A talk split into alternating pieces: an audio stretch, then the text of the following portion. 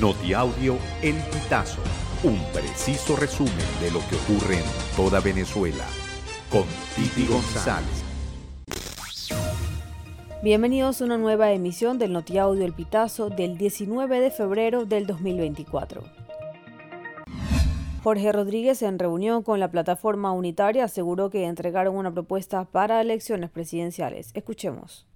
Quiero también informarles que hoy, a las 6 de la tarde, recibiremos a los representantes de los partidos políticos que ya han analizado el eh, borrador que, se les, ha, que se, les, ha presentado desde ayer y después de que se dé esta reunión ya estaremos en condiciones de eh, tener redactado el proyecto de acuerdo definitivo para ser firmado por todos los factores que participaron en las discusiones.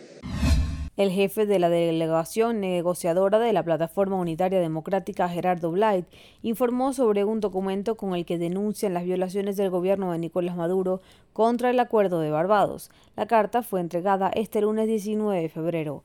De acuerdo con la declaración de Blight, el gobierno no ha disminuido el ataque a la oposición en Venezuela, al contrario lo aumentó. Catalogó de muy grave la detención de la abogada y defensora de los derechos humanos Rocío San Miguel.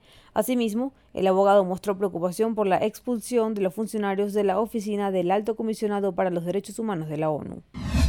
Tarek William Saab asegura que Rocío San Miguel fungía como espía. Escuchemos.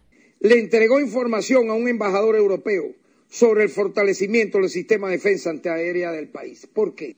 Porque usted tiene que reunirse con un embajador de Europa, de una superpotencia extranjera, para darle toda esa información del fortalecimiento del sistema de defensa antiaéreo del país. Se trata de una información que no es de acceso público y menos de una ONG.